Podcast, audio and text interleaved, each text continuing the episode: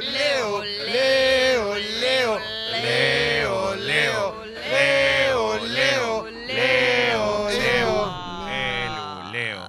Hola. Hola, Leo. Ah, Gracias.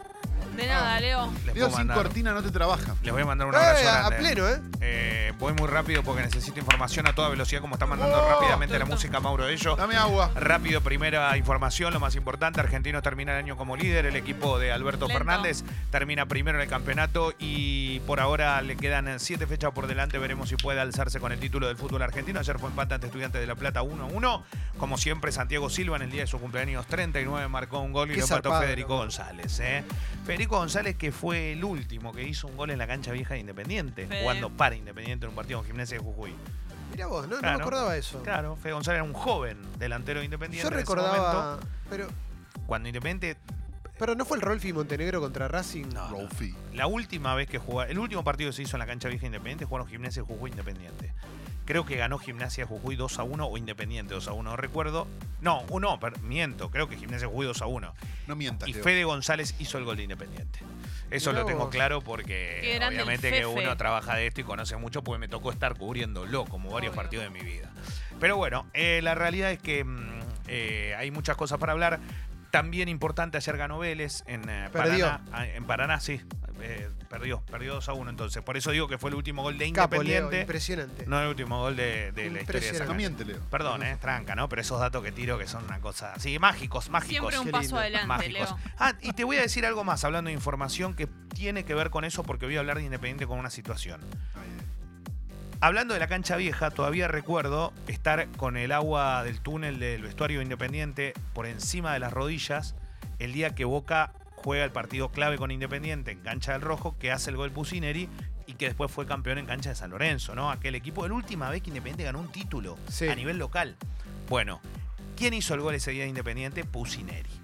¿Por qué hablo de Pusineri? Pusineri estaba siendo técnico hasta hace muy pocos días del Deportivo Cali, les fue muy bien en Colombia. Pusineri quiere ser técnico de independiente. Sí. Claro, porque Verón está de interino, pero Verón me parece que no quiere seguir. Ve que la cosa viene complicada. El otro día estuve en la cancha, me contaba algún dirigente que no hay un mango en Independiente y que le deben a cada santo una vela. ¿Qué significa esto? Que deben muchos millones de dólares. Para que se den una idea, por ejemplo, le deben 2 millones de dólares al Dosivi por Cristian Chávez, entre otros nombres. Más de 3 millones de dólares por el paraguayo Cecilio Domínguez. Pero, ¿qué pasó? Los jugadores independientes no cobran. ¿Qué ocurrió? Pusi, los jugadores- pusi, pusineri. Claro, los jugadores, los jugadores del rojo se plantaron ante la dirigencia. Recordemos que la dirigencia de Independiente es Moyano, ¿no? Eh, nada más ni nada menos el presidente. Y le dijeron, si no pagan, no nos presentamos a entrenar hoy. Plantate ahí, ¿eh? Difícil, ¿eh? Bueno, ¿qué dijo la dirigencia? Les vamos a pagar, vamos a tratar de cubrir parte del sueldo, terminar octubre y pagar parte de noviembre para que puedan volver a entrenar. ¿Qué ocurrió? Claro, no, te, no, no, Hugo, no te ¿Pero cagaste cómo? nunca, pero te armaste un quilombo bravo con un socio. eh, que te fue a reclamar que el equipo no jugaba bien y lo quisiste agarrar a trompada. No está bien eso. Hugo. Si quieren meter el cana, vengan. Bueno, no, no, no, pero hay que respetar a que es socio también, ¿no? Y contestarle con la misma altura que te pueden hacer una pregunta. Todo lo que anuncia es ¿Qué va a pasar hoy? Los jugadores aceptan que haya una promesa de pago de acá el viernes, es el, pa- el paso que dan. ¿Por qué? Porque Independiente juega el último partido con Newell y después se toman vacaciones. Los jugadores quieren cobrar antes de irse de vacaciones. Bien, ¿qué Sensato, pasó? ¿no? Tampoco están Claro. pidiendo algo tan grave. ¿Qué pasó? Eh, hoy finalmente van a entrenarse. Algo que hasta pocas horas, hace pocas horas estaba en duda, pero se entrena Independiente y va a buscar obviamente el partido del viernes contra Newell's Old Boys para cerrar el año. Lo loco de todo esto es que Independiente juega mal, que no le va para nada bien, pero que el campeonato es tan parejo que si ganas un partido, te despegás o esto, seguís peleando ahí arriba. Le ha pasado a un montón de equipos. Así que bueno, sigue de esa forma, está de esa manera la cuestión. Lo que sí hay un reclamo y en ese reclamo el presidente es nada más ni nada menos que un tipo que vive reclamando por el salario, ¿no? Como es Hugo Sí, Moyano. totalmente. Pero Sí. aún así jueguen como el orto, ¿no? Digo, en el contrato no dice si juegan bien les pagamos. Les No, pagamos, dice el Funciona contrato. Tal cual. no es así. Eso es así y no tiene nada que ver. O sea, después vos tenés que cumplir con lo, con lo pautado. Riquelme y su dirigencia, hablamos de Jorge Mora Meal y Mario Pergolini, están eh, Ya charlando. claro, están charlando con el oficialismo para ver finalmente cuándo va a ser la asunción. Eh, quieren hacerse cargo del club. Angelici quería devolverlo rápido del club, como diciendo háganse cargo ahora. Quieren algo más ordenado. Están buscando ver si puede ser el viernes, como habíamos dicho ayer. pero ya se habla del futuro técnico. Alfaro se despidió, en conferencia de prensa lo traía en Rosario Entró Mario. Y también en, eh, en redes sociales. tu madre! Boca busca técnico. ¿Y quién pica en punta? Miguel Ángel Russo. Es lógico por su relación histórica con Riquelme. Es un técnico sin trabajo. Veremos si se da o no se da. Se habla de Peckerman, se habla de Jorge Almirón, se habla de varios técnicos. La realidad es que creo yo, si Russo tiene una buena relación, se muere por volver a Boca. Veremos cómo se termina dando esa, esa historia. Ayer River durante todo el día hizo el festejo del año del 9 de diciembre.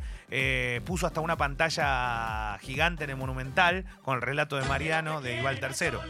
Che, no Desde gustó. el 9 de diciembre.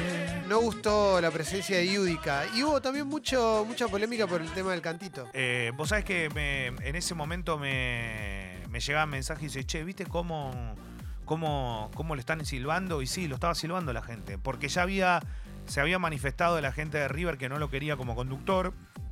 Yo digo, bueno, después es una decisión de River de contratarlo o de llamarlo, de lo que fuese, a Yudica para que esté presente ahí.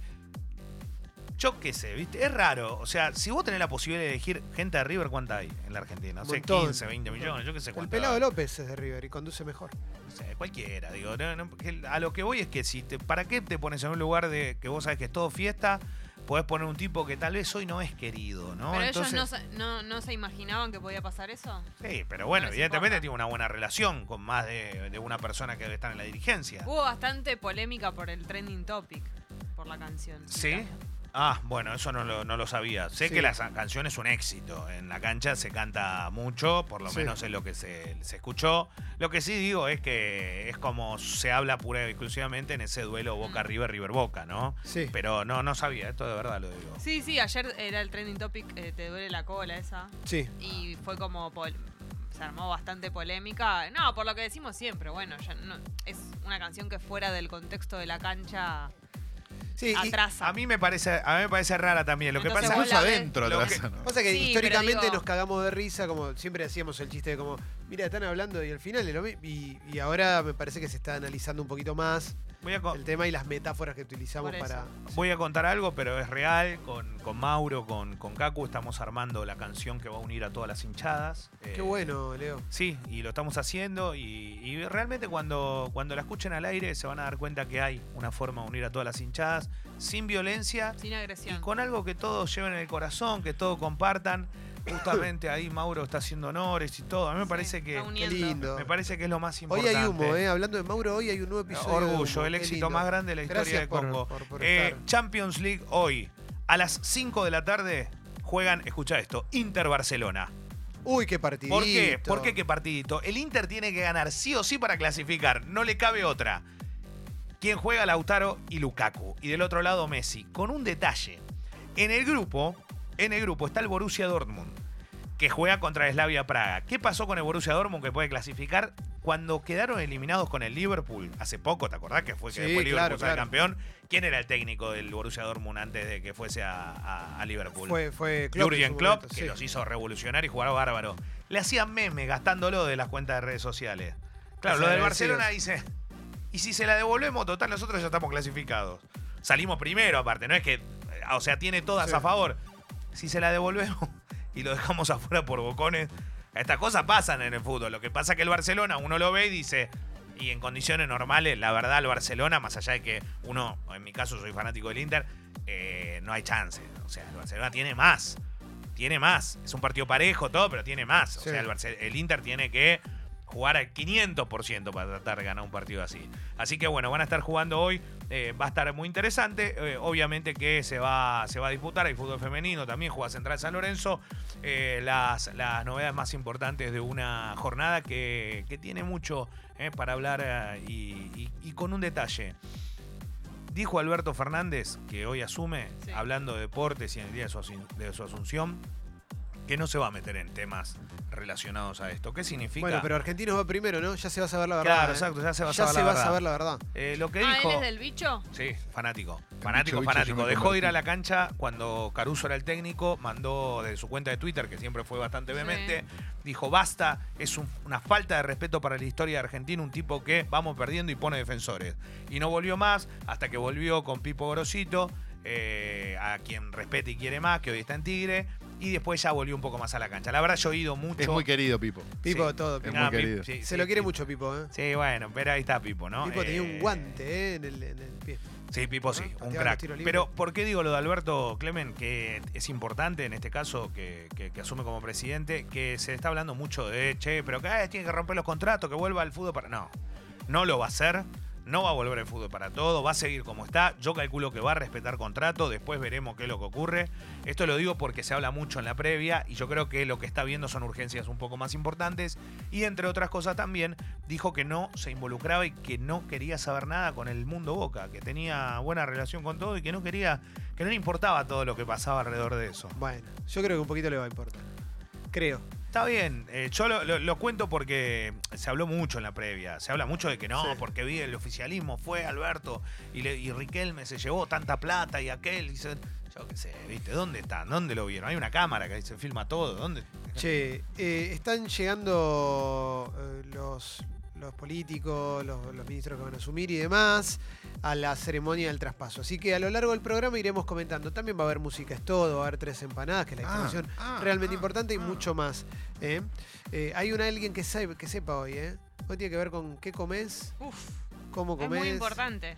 Sí, viene una nutricionista. Y vamos a hablar también de si querés no comer amigos también. ¿eh? ¿Me están Así haciendo que- una intervención? ¿Es eso? No, vos estás muy bien, ¿eh? Estás haciendo Vos una estás muy bien. intervención. Yo laburé bien, con vos en otro cuenta, tiempo y hoy te veo muy cuenta, bien. Estás estás muy fachero. intervención.